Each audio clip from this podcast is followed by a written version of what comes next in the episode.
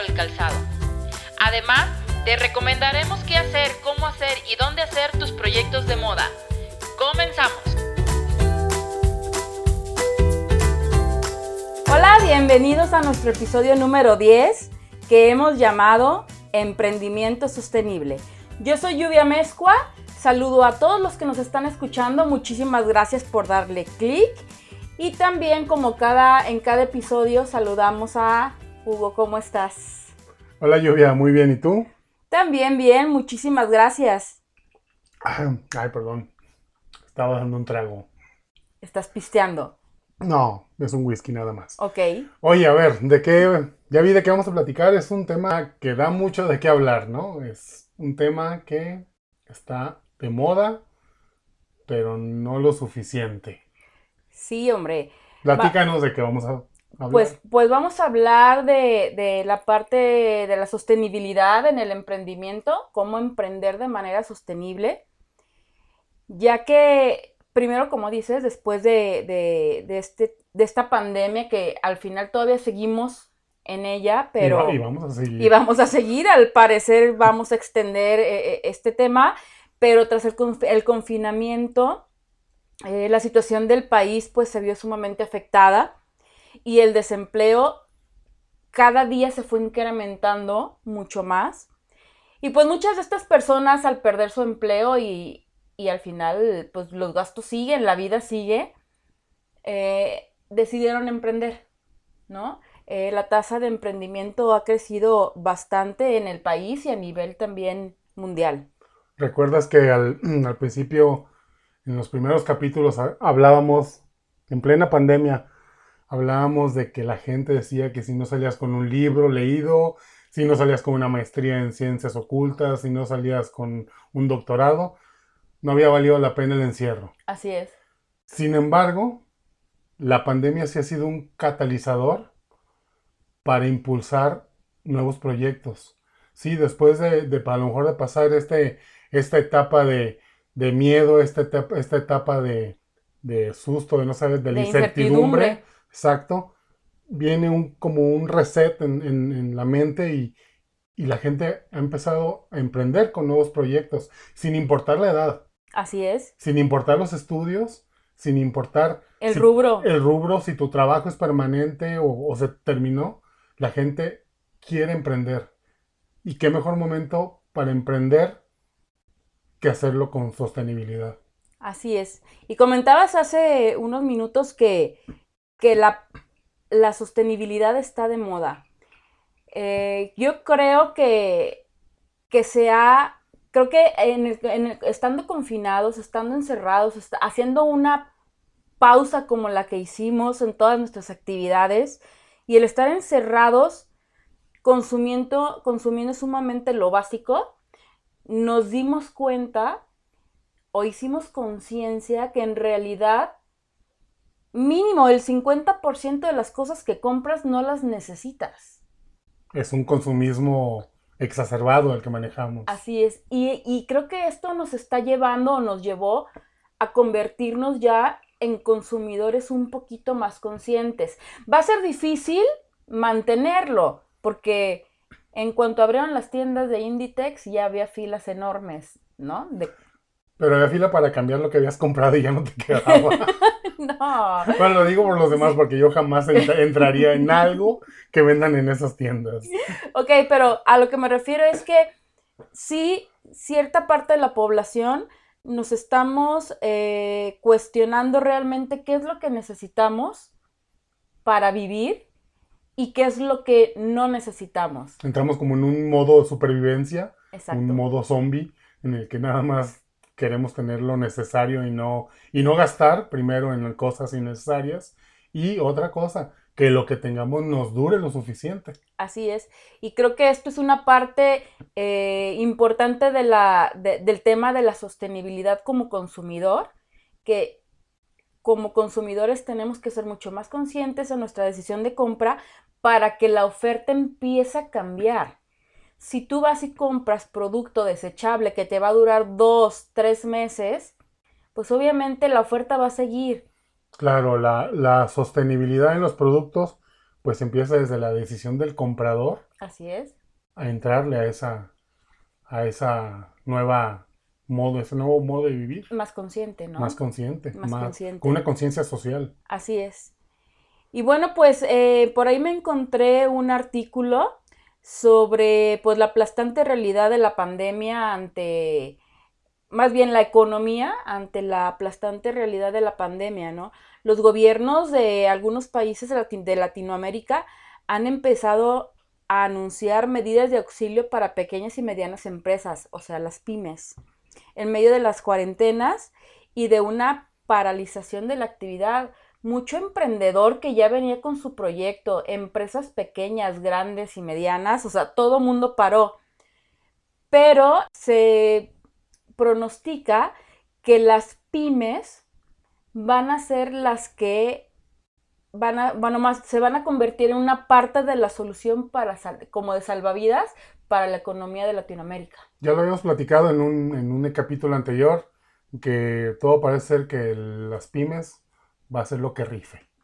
Ay, así es. Muy bien. Y bueno, para profundizar en el tema, hoy nos pondremos en los zapatos de Diana Llanes. Me voy a permitir leer su trayectoria.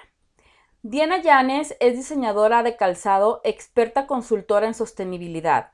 Es venezolana y radica en Milán, Italia. Es egresada del Instituto Marangoni de Milán y ha trabajado con varias empresas eh, como Oscar de la Renta, Alexander Wang, Ocean Pacific Group y demás. Es consultora también en su firma de Diana Janes Consulting, que abarca todo el tema de sostenibilidad para empresa, diseño y desarrollo de productos sostenible, especializado en calzado y también tiene por ahí un proyecto de emprendimiento sostenible, te, lleva de la mano con, tus proyectos. Ella se vive en, en, en, Milán, Italia, y bueno, vamos directamente con la entrevista. Bienvenida Diana en tus zapatos con Lluvia Mezcua. Es un placer tenerte con nosotros. Gracias, Lluvia. Gracias, gracias, gracias y gracias por la invitación. Es mi primer podcast, es mi primer podcast, así que estoy muy emocionada. Muy bien, qué bien. Pues bienvenida a tu primer, a tu primer podcast y aparte de zapatos, que, que creo que es una pasión que compartimos. Total, totalmente, totalmente. No, gracias. Sabes que yo siempre llevo, llevo un tiempo diciendo que a mí me encantaría tener un podcast también de la industria. Así que bueno, vamos a ver cómo me va con esta primera experiencia, a ver si después te sigo los pasos. Muy bien, me parece perfecto. Haré mi, haré mi, mi podcast será siguiendo los pasos de Lluvia Mezco. Muy bien, Diana. Oye, platícanos para arrancar con la entrevista. Cuéntanos cómo una chica venezolana termina trabajando en Milán con marcas tan importantes. Bueno, em, yo llegué a Milán hace, yo llegué en el 2009, o sea, pero on and off he estado en total ocho años en la ciudad.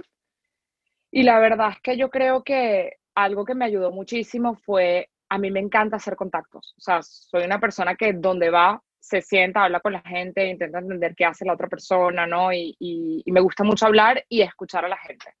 Y creo que esa, esa, eso, eso fue clave para mí. De hecho, te diré mi primer trabajo que fue para Jill Sander, es muy cómico, es muy cómico yo creo que, o sea, casi nadie sabe esta historia, pero yo, yo invité a mi mamá a un viaje en, en Marruecos, estábamos en un desierto que se llama Ouarzazate, y yo estaba incursionando por primera vez como en el mundo de la fotografía, y estoy tomando unas fotos y tal, y una chama americana escucha, me escucha a mí y a mi mamá hablar, ella se acerca, dice, hola, ustedes son venezolanas, y yo como que, sí, somos venezolanos.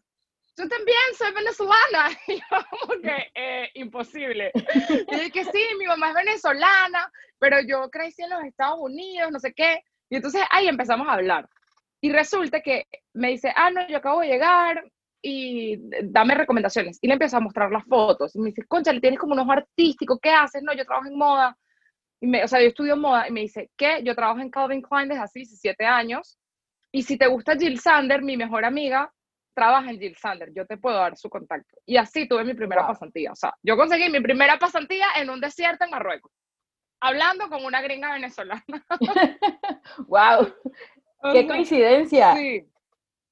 Muy loco, muy loco. Y, y, yo creo que eso es, o sea, es un poquito fundamental en todas partes, obviamente, pero como que esa curiosidad y esa apertura mental de estar hablando siempre con la gente y, y de querer, o sea, querer saber, yo creo que muchas veces estamos como que metidos en nuestro ego de que somos las personas más importantes, nuestro tiempo cuenta más y nunca nadie sabe quién soy yo, ¿no? Pero en realidad tú nunca sabes quién es la persona que tienes al frente. Entonces, como que cuando te pones en un papel un poquito más humano, de decir, déjame, o sea, sé que la gente tiene cosas muy interesantes que contar, déjame ver qué tiene esta persona que contar, eh, te puedes encontrar con buenas sorpresas.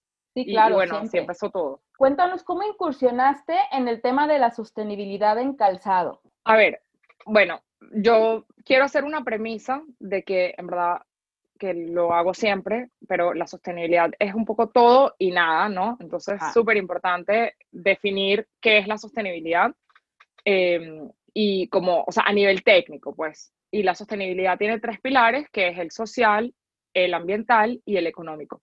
Yo en la parte de sostenibilidad social he trabajado toda la vida y en realidad, claro, antes no se determinaba sostenibilidad, o sea, era, era un no sé, caridad, o sea, no, tenía como un termo, o sea, no estaba como acuñado en la parte de, hacer algo por la sociedad, en la parte de sostenibilidad.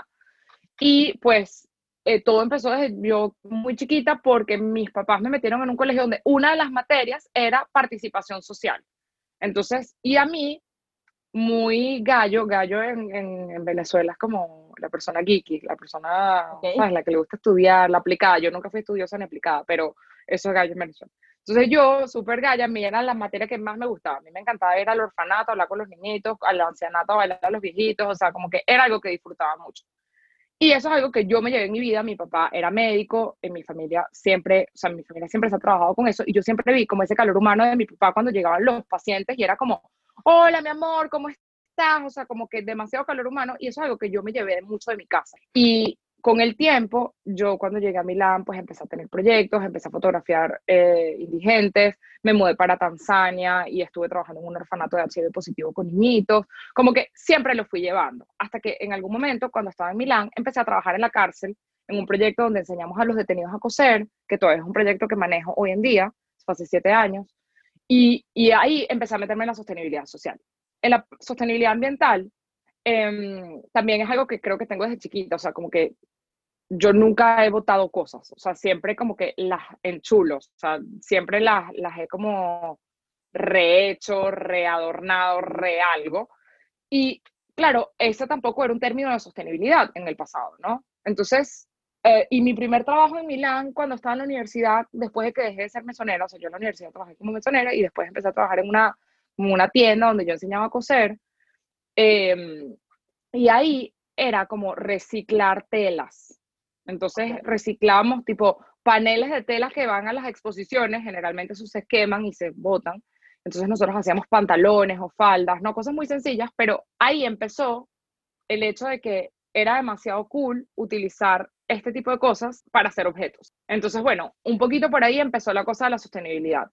Y la sostenibilidad en los zapatos, así como que aplicada 100% en los zapatos, empecé porque yo tenía mucho contenido de eso en mi Instagram de cómo tipo upcycle, o sea, tipo, no sé cómo se dice upcycling en español, pero de reutilizar las cosas y de sostenibilidad social, ¿no?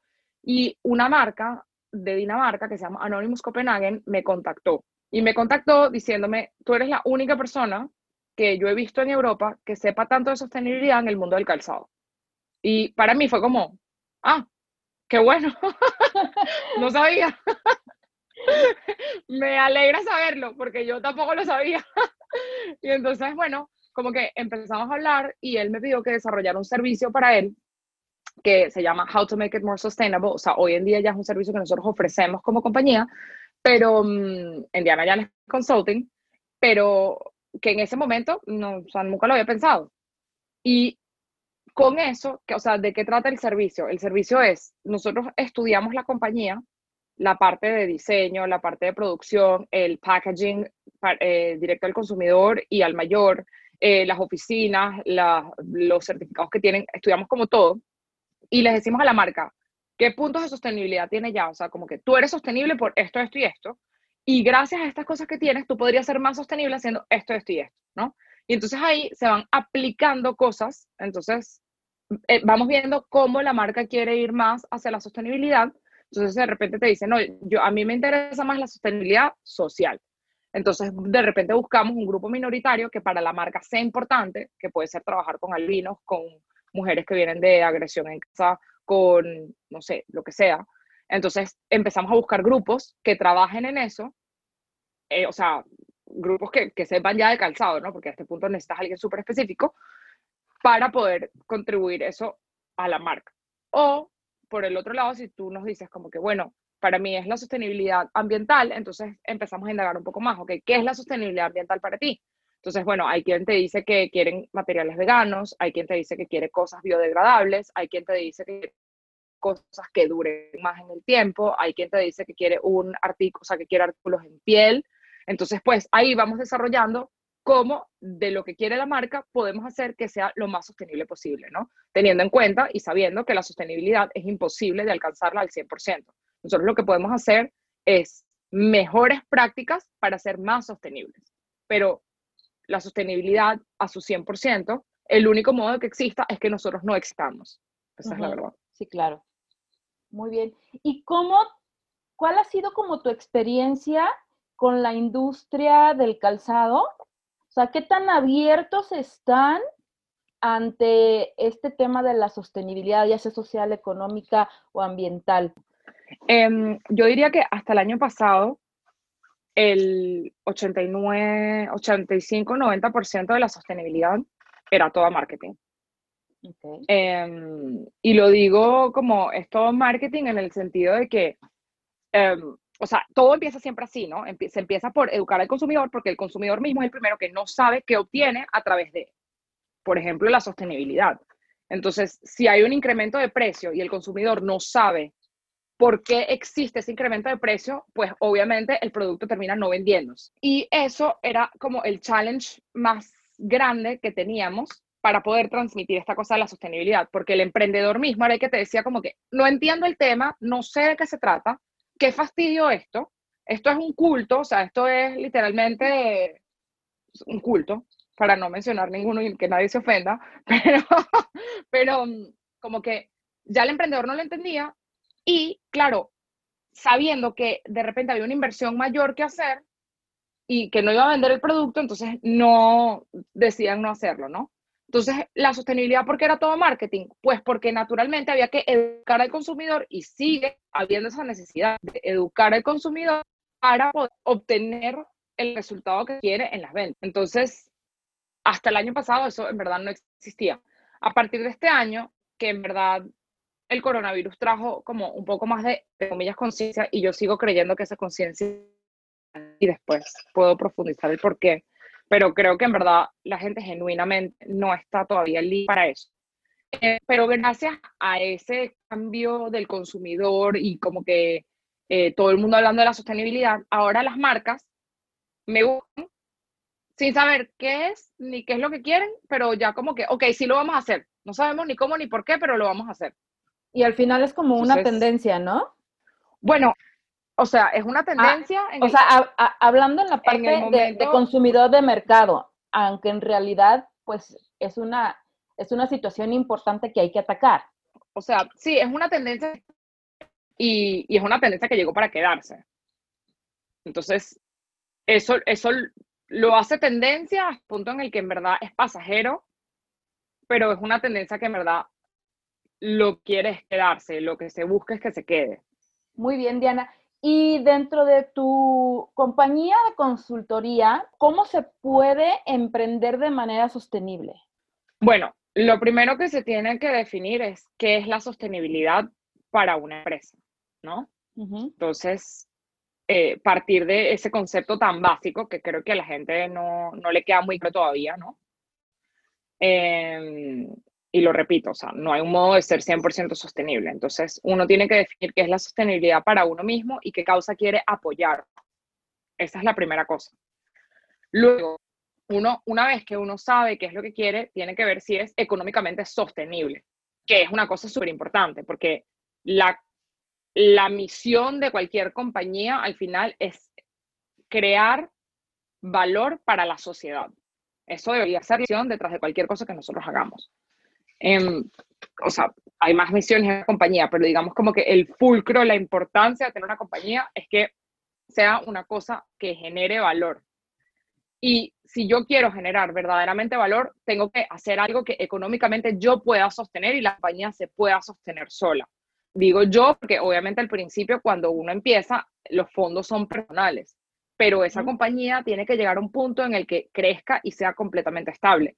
De hecho, nosotros en la cárcel empezamos con un proyecto súper chiquito y hoy en día tenemos 100 detenidos que están cosiendo. Y si ese proyecto no fuese económicamente estable, nosotros no podríamos seguir empleando detenidos, ¿no? Entonces es súper importante que obviamente lo que tengamos en mente, nosotros lo podamos mantener. Y empezamos con uno. O sea, yo empecé enseñando a un... esa era mi clase, una sola persona. Y luego, en el momento en el que empezaron a llegar comisiones, pues el segundo, el tercero. Empecé a agarrar voluntarios porque de repente no había suficiente presupuesto para pagarlos a todos, pero había la necesidad de empezar a educarlos para que apenas llegase la comisión los pudiésemos em, eh, emplear, ¿no? Okay. Entonces, yo, lo más importante es determinar qué es la sostenibilidad para ti, cómo la quieres atacar y si es algo que tú puedes hacer. Okay. Creo que a veces nos estresamos con una idea que en italiano se dice el paso más grande de la gamba. O sea, es como que quieres hacer, quieres dar un salto que tú, tú misma pisada no logra dar, ¿no? Ok. Como yo, o sea, caminar paso a paso. No significa que más adelante no puedas llegar, pero um, veo demasiada gente que quiere emprender, que es como, no sé, hablaba, por ejemplo, en estos días con una persona que me contactó para hacerle una consultoría en sostenibilidad y él tenía en mente una empresa que tiene diseño de muebles, perfumería y diseño de ropa. Y yo le digo, ah, bueno, pero ¿con qué vas a empezar? O sea, ¿hacia qué parte nos vamos a dirigir ahorita en la sostenibilidad? Y me dice, no, no, todo de una. Y yo, lo primero que le pregunté es como que, bueno, pero ¿cuánto dinero tienes para invertir en esto? Y él, bueno, no, eso no, no lo sé. Y yo, bueno, ok. pero, o sea, estamos hablando, exacto, o sea, estamos hablando de que tienes por lo menos como al menos mínimo, y es muy poco, pero, pero digamos, dos, tres millones de dólares los tienes para invertir, porque si no, o sea, tú no vas a poder estar detrás de los muebles, detrás del perfume, detrás de la ropa, además de que, sabes, o sea, ya están como los costos fijos, pero tú necesitas personas expertas que puedan llevar un proyecto a cabo, porque si no, en realidad lo que vas a tener es un fracaso, o sea, vas a botar tu dinero. Mucho mejor que tú empieces. Si tú tienes mil dólares, empieza en la sala de tu casa cosiendo tú las camisas, eso no hay problema pero no empieces con un proyecto que no logras sostener, porque no va a ir bien, esa es la verdad. O sea, no, no, no hay modo. Y un project manager te cuesta, o sea, tú necesitarías tener la inversión para los primeros dos, tres años, mientras que la compañía se hace, se hace fructífera. O sea, tienes un break-even. Entonces, son, son, costos muy altos y eso uno lo tiene que tener en cuenta. De hecho, um, por ese, por ese motivo, porque yo vi que demasiadas personas querían emprender y un poco a lo loco, porque, porque también creo que en Latinoamérica tenemos esa concepción de, del trabajador independiente, que es importante acotar que un trabajador independiente no es un emprendedor necesariamente.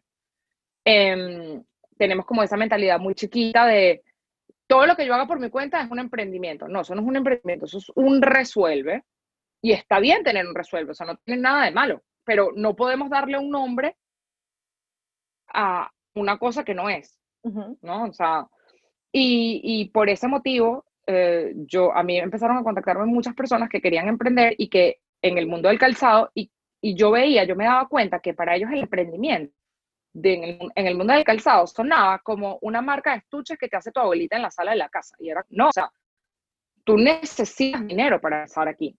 Si tú quieres hacer todo, digamos que tú vas a empezar con lo básico, ¿no? O sea, un Instagram, una newsletter, una página web, una colección que vendes online. O sea, si tú te quieres encargar de todo eso, de diseñar la colección, de manejar la producción, no hacerla, pero manejarla. Eh, de tomar las fotos, o sea, o buscar el fotógrafo, pues, pero como que hacer toda la parte del style y no sé qué, la parte editorial, buscar las editoriales, eh, toda la parte de comunicación, el Instagram, tal. O sea, tú necesitas demasiado tiempo para eso y la verdad es que una sola persona no se puede encargar bien de todo. Y eso significa que tú deberías potencialmente tener, aunque sea una persona que te ayude, y digamos que no la tienes, pero, o sea, si tú quieres hacer todo tú, de verdad necesitas muchísimo dinero y tiempo, o sea, no, no es que porque no le estás pagando a una persona tú no vayas a tener un sueldo, o sea, si tú te estás dedicando 17 horas al día a tu marca, pues necesitas tener un sueldo, que si no viene un trabajo, pues tienes que tener dinero in-house, ¿no? Entonces, nosotros em, como compañía desarrollamos unos workshops que se llaman The Brand Project y ayudamos a estas personas que quieren emprender a estructurar sus emprendimientos. Los hagamos en el proceso de creación de plan de negocio, creación de estrategia de comunicación y estrategia de ventas, que es lo que tiene que venir primero de crear cualquier. Entonces, em, bueno, yo, yo diría que eso es como lo más importante para emprender en el modo más sostenible posible. Sí, considerar todos esos aspectos, ¿no? Digo, ah, y a partir de la, de la pandemia creo que hay una ola muy grande de, de gente queriendo emprender por distintas cuestiones y al menos aquí en México, ah, yo creo que ha incrementado un 300% eh, e, e, este, este emprendurismo. Y, y, como lo dices, ¿no? Hay que, yo creo que hay que arrancar de una manera planeada, de una manera más estructurada. Sí, total, total. En Venezuela también, o sea, en Venezuela un ingeniero recién graduado gana 50 dólares al mes. Te imaginarás la cantidad de gente que prefiere estar vendiendo empanadas o arepas, que va a ganarse seguramente mucho más que 50 dólares al mes, que estar en una oficina sabiendo que va a ganar 50 dólares al mes. Diana, y en cuanto a las marcas de calzado que quieren o que están emprendiendo, que tienen su proyecto en proceso, ¿qué recomiendas o de qué manera podemos empezar a trabajar en este tema de la, de la sostenibilidad en cualquiera de los tres pilares, pero enfocado, enfocándonos en calzado? Bueno, una vez definido este pilar que uno quiere atacar, em, hay, un, hay un entendimiento súper importante de qué es luego, o sea, no solamente el pilar, sino la sostenibilidad. Por ejemplo, para mí una cosa súper sostenible es la durabilidad, ¿no? O sea, si yo tengo un objeto que me va a durar 100 años, y tú dices, tú no vas a vivir 100 años, ¿para qué? O sea, y menos de, de, mis 30 en adelante, no me quedan 100 años todavía para vivir, ¿no? Entonces dirías, ¿para qué vas a querer un objeto que dure 100 años? Bueno, porque para mí, el hecho de poder tener un objeto que yo puedo, o sea, pasar de una generación a la otra, eh, uno tiene mucho más significado para mí, y espero que lo tengan para, para mis, mis generaciones, mis generaciones futuras, pero dos, una vez que uno utiliza energía, o sea, recursos que son naturales y, de tiempo y de dinero para crear un objeto, creo que lo mejor que uno puede hacer es que ese objeto quede en el mundo lo máximo posible, ¿no?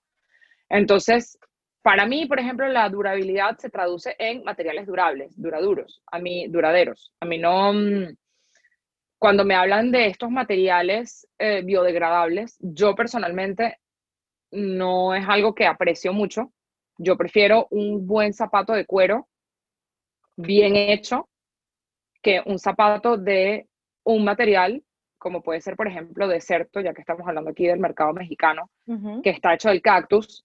Em, es un material muy bonito, pero naturalmente el, un material que viene del nopal eh, degrada mucho más rápido que la piel.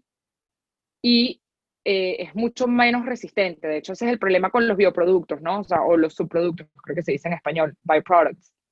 Que cualquier producto derivado de, de algo natural, o sea, bueno, la piel, por ejemplo, es un subproducto de la industria de la carne, pero, o, se espera que sea así, pero digamos que el deserto es un subproducto del nopal, ¿no?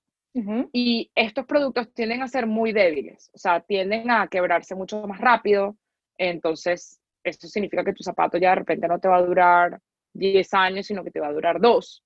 Em, eh, pues hacer este, o sea, el hecho de utilizar estos materiales significa que todos los componentes que tenemos que utilizar tienen que ser igual de biodegradables.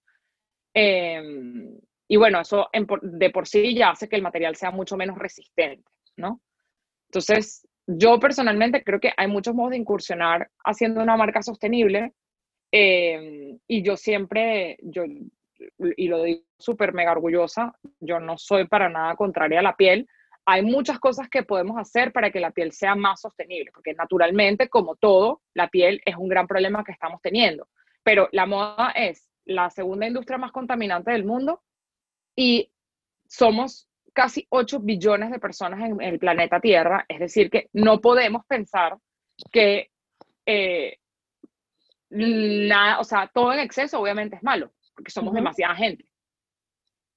Entonces, em, considero que una opción balanceada es la cosa más importante. Y yo, por ejemplo, para la piel, si queremos hablar de por qué la piel puede ser sostenible, pues yo hablaría de cosas como que la piel es duradera, o dura, dura ¿cómo se dice eso en sí, español? duradera, duradera. Duradera. Perdón, es que a veces, mi español sale muy feo. Em, bueno, o sea, la piel es duradera si está teñida con tintas, tintas eh, naturales o, vegetales.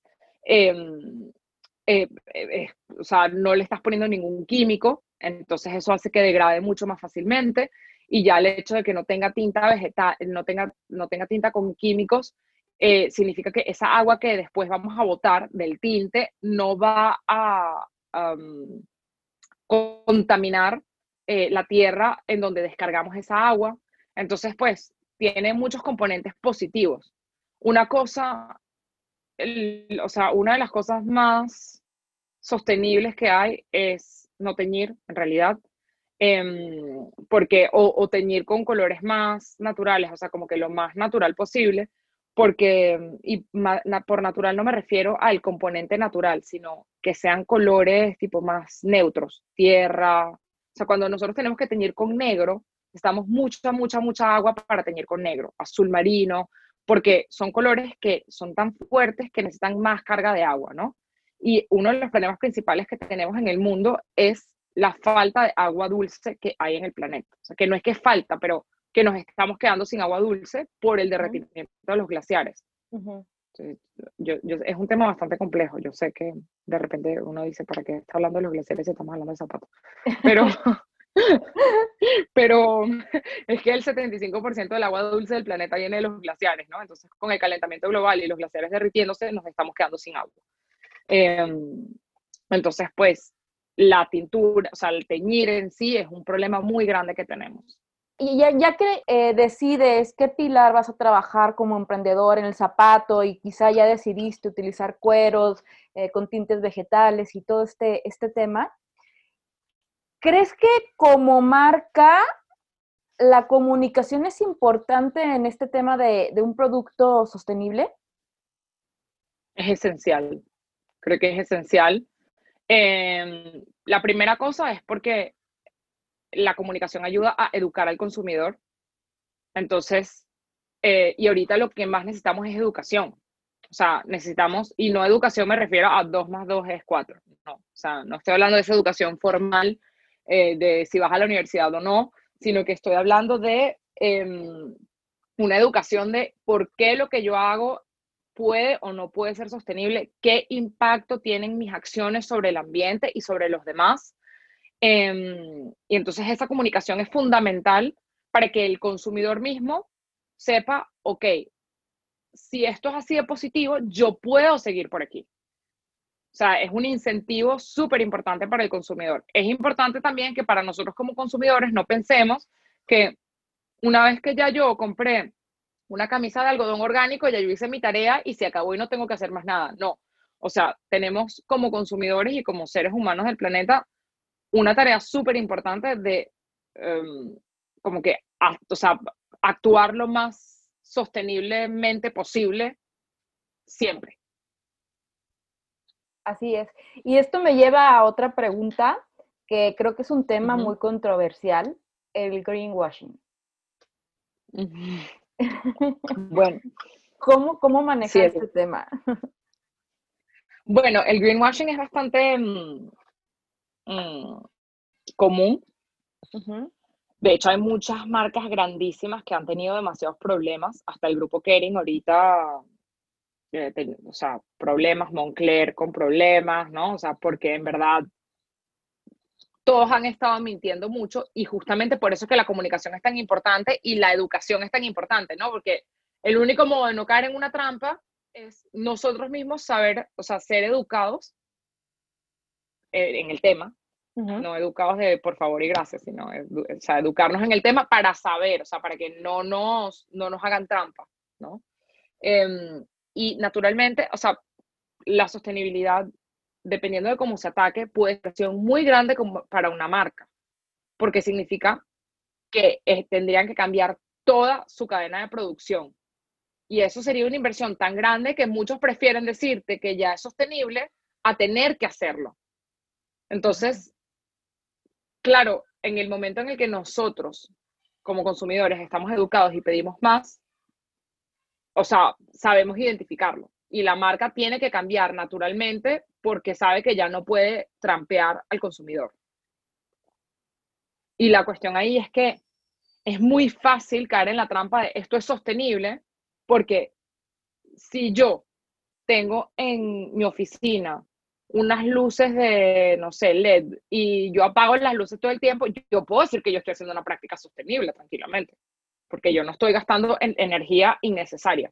Si yo tengo mis, mis, yo tengo mi oficina con paneles solares, tú puedes decir que tú tienes algo sostenible porque tú estás usando energía renovable, pero de repente tienes a unos niños en el sótano cosiendo los zapatos. Entonces, tenemos, tenemos que, o sea, es un tema tan complejo que tenemos que entender demasiado y tenemos que buscar siempre compañías más transparentes, ¿no? Yo, de hecho, siempre en lo personal defino la, la mm, eh, sostenibilidad como mi, mi, palabra principal es balance y luego respeto y transparencia, ¿no? O sea, si nosotros y, yo digo balance en el sentido de que si todos fuésemos carnívoros en este mundo, tendríamos un gran problema de vacas, o sea, terrenos utilizando vacas, las vacas emitiendo CO2, entonces dañan la capa de ozono, las vacas necesitando demasiada tierra para comer y agua, tal. Pero si todo el mundo fuese vegano, entonces el tofu necesita mucha agua para ser producido, ¿no? Entonces necesitamos como que un buen balance de en nuestras acciones para que en el mundo haya una, como un efecto más balanceado, ¿no? La el, respeto, yo digo, o sea, es respeto por los seres humanos, es respeto por el ambiente en el que yo estoy, ¿no? Yo sé, o sea, y yo creo que es una cuestión de lógica, que si yo me estoy tomando un agua de una botella de plástico y la boto en la tierra, o sea, ese plástico no pertenece a la, a la tierra, ¿no? Si yo estoy en la playa y me estoy fumando un cigarro, esa colilla no pertenece a la tierra, o sea, es como, creo que es lógica, o sea, es una cuestión de respeto, ¿no? Eso es como que tú vayas a casa de alguien y le apagues el cigarro en el sofá. Ah, es que no vi un cenicero. o sea, pues como que me parece una cuestión, sí, o sea, me parece una cuestión de respeto básico y la parte de transparencia, y por eso yo buscaría, tendería siempre a buscar compañías más transparentes. Si yo estoy haciendo todo bien, yo no tengo por qué tener eh, la cola de paja. O sea, yo no, no, no tengo por qué asustarme de decir lo que yo hago si yo sé que las cosas las estoy haciendo bien. Entonces, esos son como, digamos, mis lemas y, y, y lo que yo diría que es súper importante para, pues, para evitar que sí, que nos, que nos hagan trampa. Buscar compañías transparentes, buscar compañías que no tengan miedo a decir lo que están haciendo. Aunque sea el mínimo, ¿no? ¿Sabes qué? Estoy haciendo esto poquito y, te lo transmito y te lo comunico y, y, es mejor ser como honestos y éticos en la comunicación. Total, total. Y yo creo que también, o sea, hay veces que nos encasillamos demasiado y la broma se vuelve un, o sea, todo el mundo se vuelve súper hater, pero, por ejemplo, digamos, o sea, te voy a poner un ejemplo que es bastante personal porque es un proyecto que yo estaba llevando a cabo hasta que llegó coronavirus, pero yo quería llevar mi proyecto de la cárcel a los barrios en Venezuela. En Caracas tenemos el segundo barrio más grande de toda Latinoamérica, eh, que se llama Petare. Y mi idea era eh, llevar este proyecto para educar a las madres jóvenes En Venezuela las, las, mujeres empiezan a tener hijos a los 11 años, hay un grande abandono de, de parte de los padres y pues no hay preservativos en el país, entonces estas niñas salen embarazadas una detrás de la otra, se siguen enamorando del primer hombre que llega, pero entonces después se va, entonces llega el otro. Entonces tú te encuentras una niña que tiene 15 años y tiene tres chamos. Wow. Y en verdad, una cosa súper importante es que estas niñas sigan estudiando, o sea, que tengan la posibilidad de mantenerse económicamente, pero que sigan estudiando. Que no sé qué, porque es el, es el único modo de que salgan de esa pobreza tan grande en la que están viviendo. Entonces, mi idea era, bueno, hagamos una compañía donde nosotros buscamos los proyectos, enseñamos a estas madres jóvenes a estudiar y les damos proyectos que les permitan la flexibilidad de seguir estudiando, ¿no? Y tú dices, bueno, pero ¿qué pasó con el trabajo de menores? O sea, uno no puede trabajar con menores de edad. Bueno, pero esta señora, esta niña, tiene tres hijos. O sea, esta niña necesita trabajar. Y probablemente su mamá y su abuela, que tendrá, no sé, si ya tiene 15, la mamá debe tener 35 y la, y la abuela tiene 50. Entonces, o sea, eh, debe tener hasta la bisabuela viva, ¿no? Y joven. Entonces, claro, estas, estas generaciones tan pobres que necesitan trabajar, uno primero lo que tiene que tener es apertura mental para decir, ok, una persona joven de repente sí tiene que, o sea, sí necesita trabajar.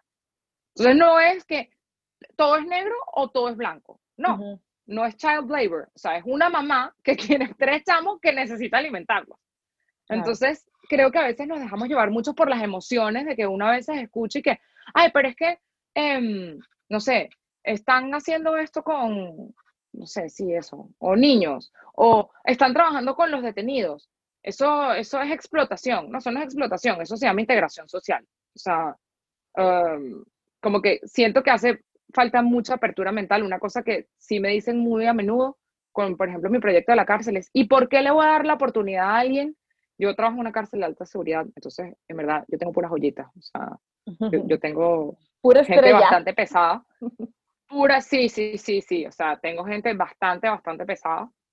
Yo creo que el que tengo tiene menos, al menos 20 años en la cárcel, o sea, de, de condena. Entonces, y claro, la gente lo primero que te dice es, ¿por qué yo le tengo que dar una oportunidad a esta persona?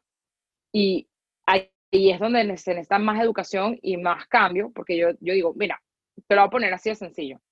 Uno, quien sea nosotros pudiese estar ahí. Porque tú puedes estar en la cárcel porque banalmente te comiste la luz roja del semáforo, empezaste a pasar, lamentablemente atropellaste a alguien y murió.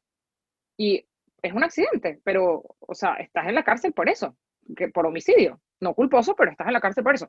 Y hay gente que lo hace también muy culposamente y muy orgullosamente, y también están esos individuos y ahí es cuando yo digo, mira, esa persona eventualmente va a salir de la cárcel y se va a encontrar en una situación de que si tú no lo ayudas a integrarse a la sociedad, va a volver a reincidir en el mismo reato. Y de repente podría ser tú o tu hijo o tu, tu esposo. O sea, como que es demasiado importante entender la importancia de ayudar a estas minorías, de integrarlas, de hacerlas partes, de educarnos, de, de ir más allá del prejuicio, ¿no? no es que yo estoy eh, em, utilizando a niños para trabajar, no, yo le estoy dando a niños que necesitan, les estoy dando la oportunidad de trabajar. No estoy empleando a un asesino serial, estoy dándole la oportunidad a alguien a que se vuelva a integrar a la sociedad y sea, o sea, tenga sea una mejor persona. Entonces creo que hay que ir un poquito más allá del prejuicio y abrirnos un poco más mentalmente para, para entender la importancia de esta, de, de lo que está pasando, de lo que se está haciendo. Claro, la parte humana siempre, siempre va a ser importante. Em, fíjate que acá, acá, en México, eh, retomando el tema del, del, greenwashing, eh, ay no, de verdad, a mí me, me, genera mucho conflicto. Muchas marcas que comentan que su producto es de piel vegana. ¿Tú qué piensas? Yo pienso que la piel no puede ser vegana. Y, lo, y se anuncia, ¿no? Y, lo comunican de esa manera y, cada vez que dicen esa frase piel vegana, digo, a mí de verdad me genera mucho conflicto mental y en mi estómago también, así como que, ah", porque creo que es un término erróneo. ¿Tú qué piensas? Claro, sí, sí, sí lo es. O sea, la, la piel es animal o humana. No, si la persona es vegana, como es el caso de los animales, las vacas que comen gramas, no, no hace su piel vegana. Entonces, no, o sea, no, la piel es piel, animal o humana. Y los materiales que imitan la piel, es un material que imita la piel, no es piel. O sea, no, no la carne vegana tampoco existe, es soya. O sea, o sea, no, creo que, creo que hay que darle un nombre apropiado. Em, y, y, bueno, o sea, tiene un nombre largo porque en verdad es un subproducto que imita la piel. Eso es lo que es. Así es. Muy bien, Diana. Eh, ¿Nos puedes dar tres consejos a los creativos para lograr emprender en el sector calzado, en el sector calzado de manera sostenible? Tres puntos importantes.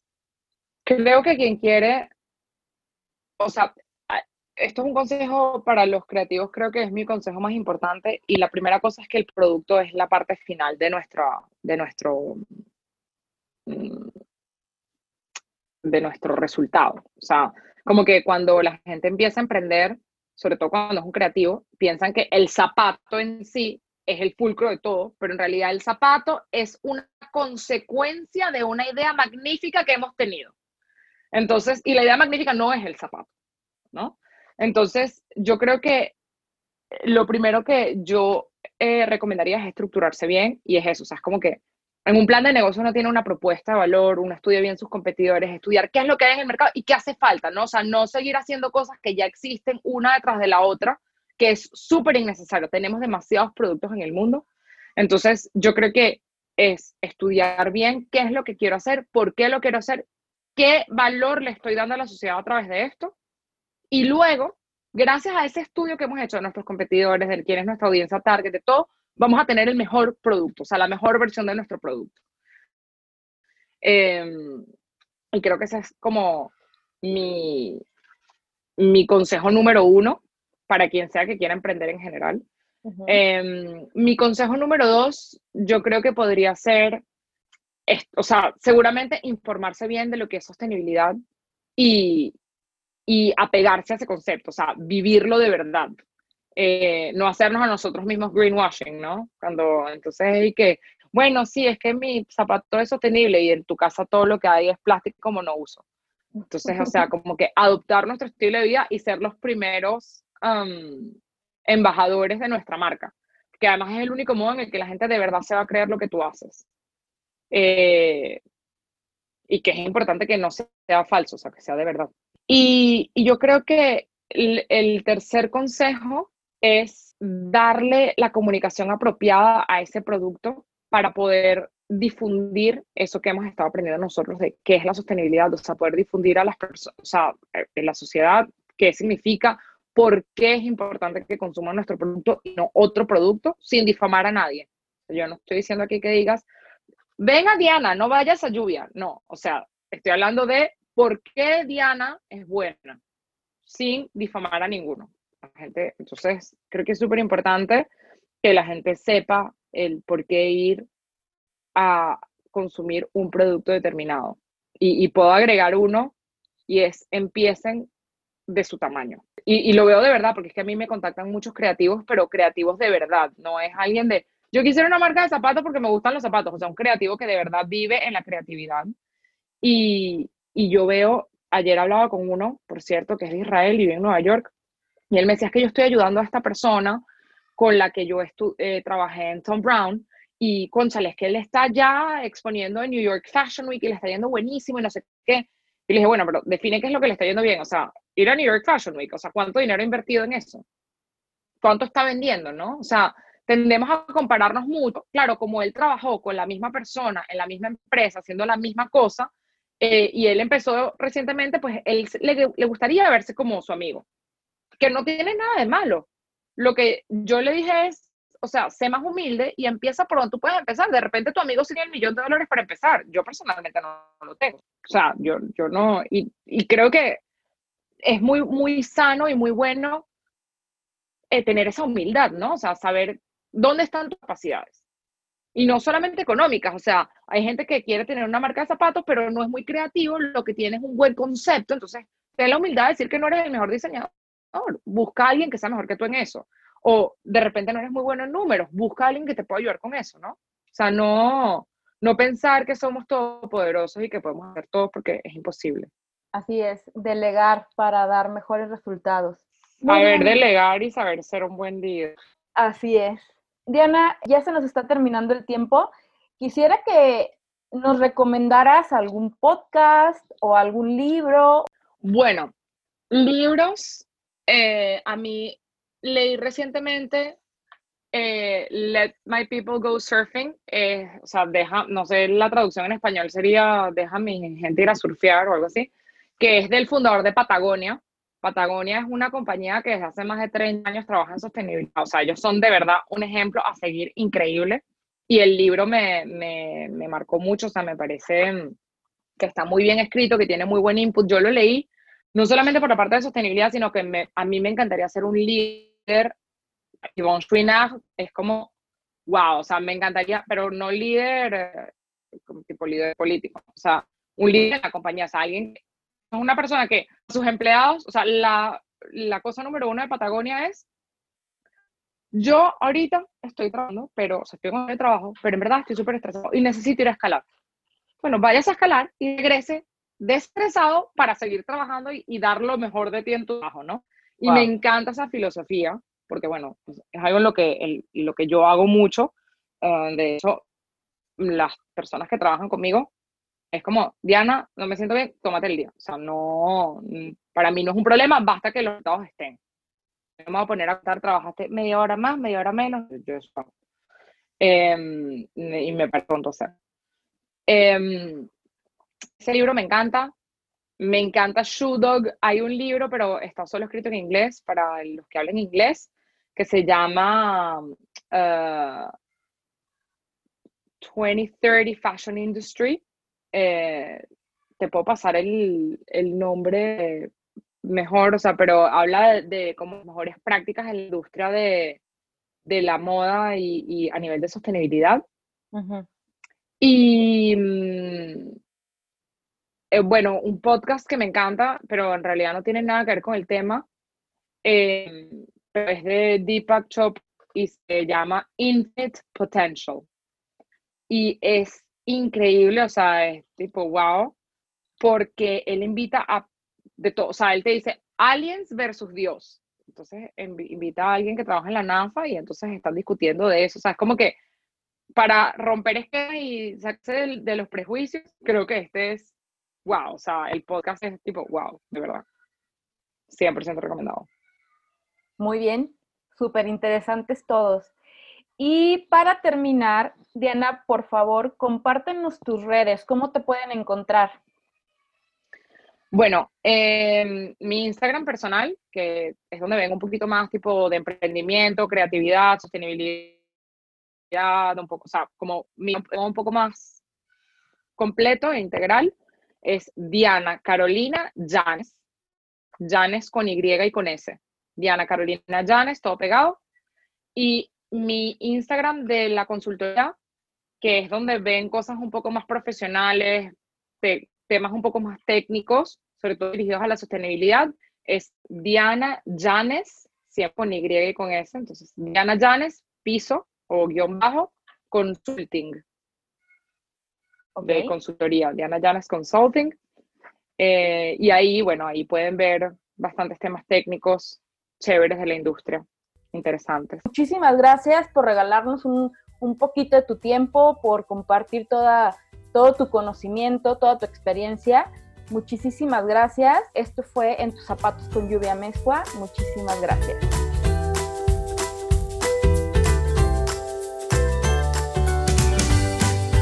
Bueno, la entrevista estuvo increíble. ¿Qué tal? Muy bien. Ya nos había compartido alguna vez Diana algunos de sus conceptos y la verdad es que es muy interesante desde el punto de vista desde que lo toma. ¿sí? Desde este punto de vista integral.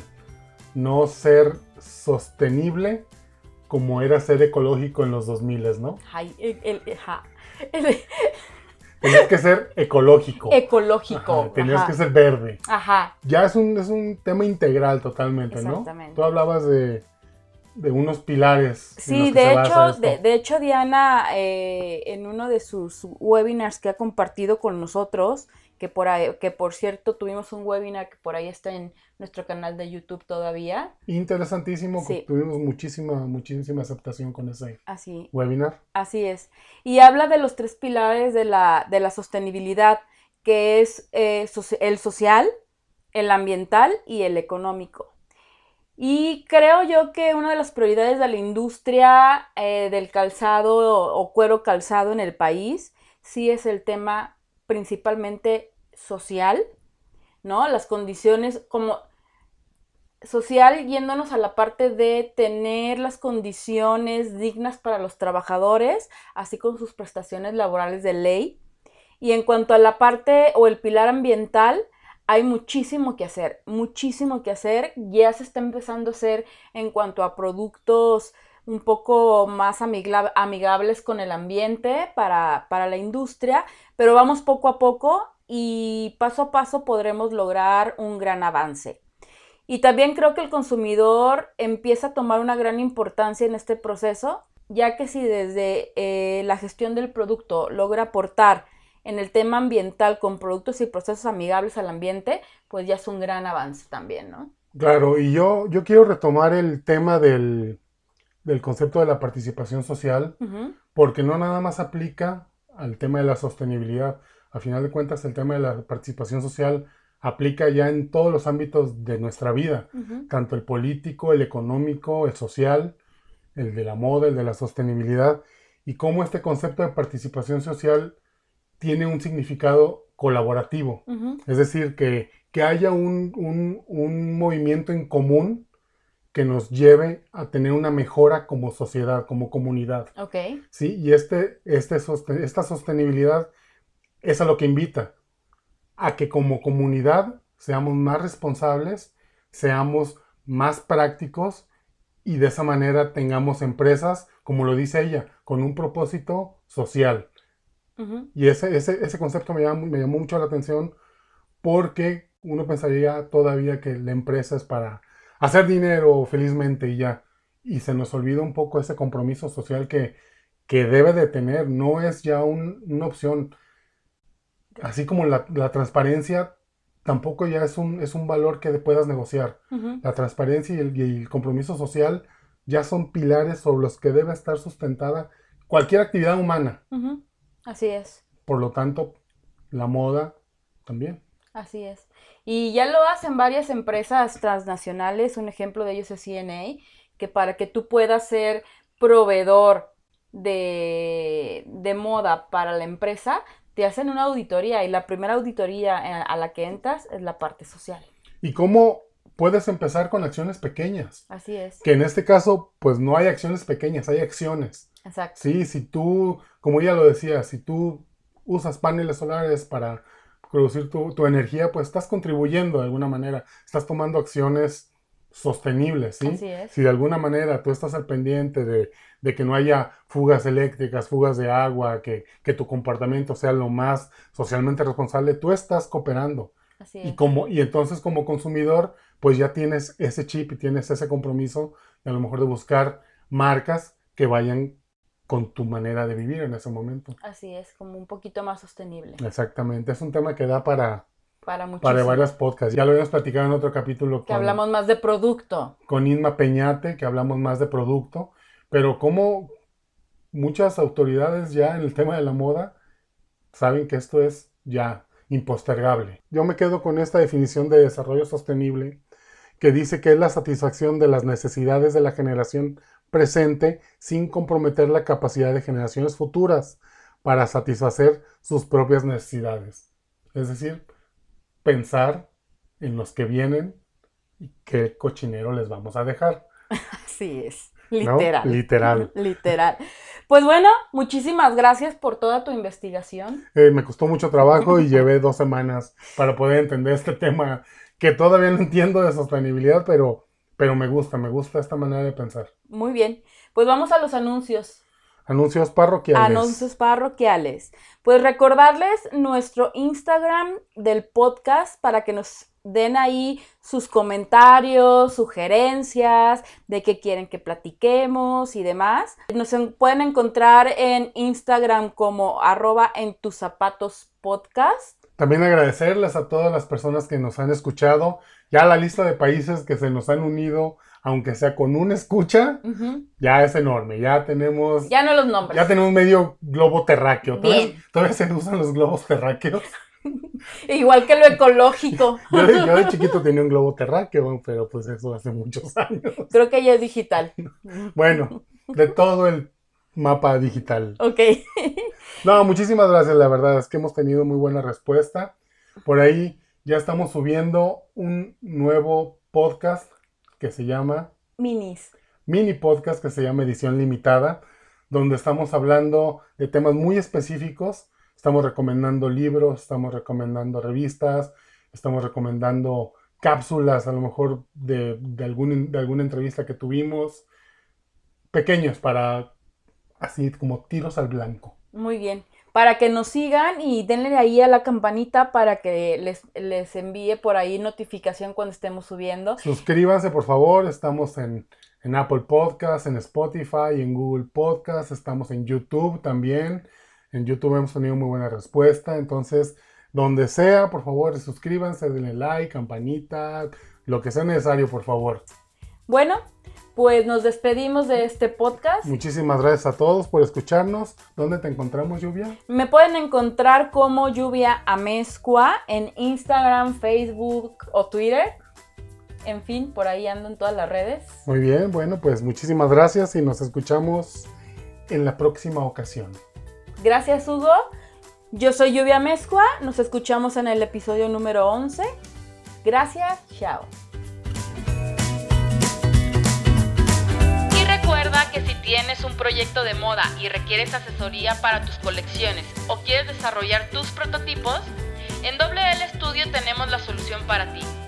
Visítanos en wlstudio.com.mx donde podemos ayudarte a materializar tus proyectos de moda.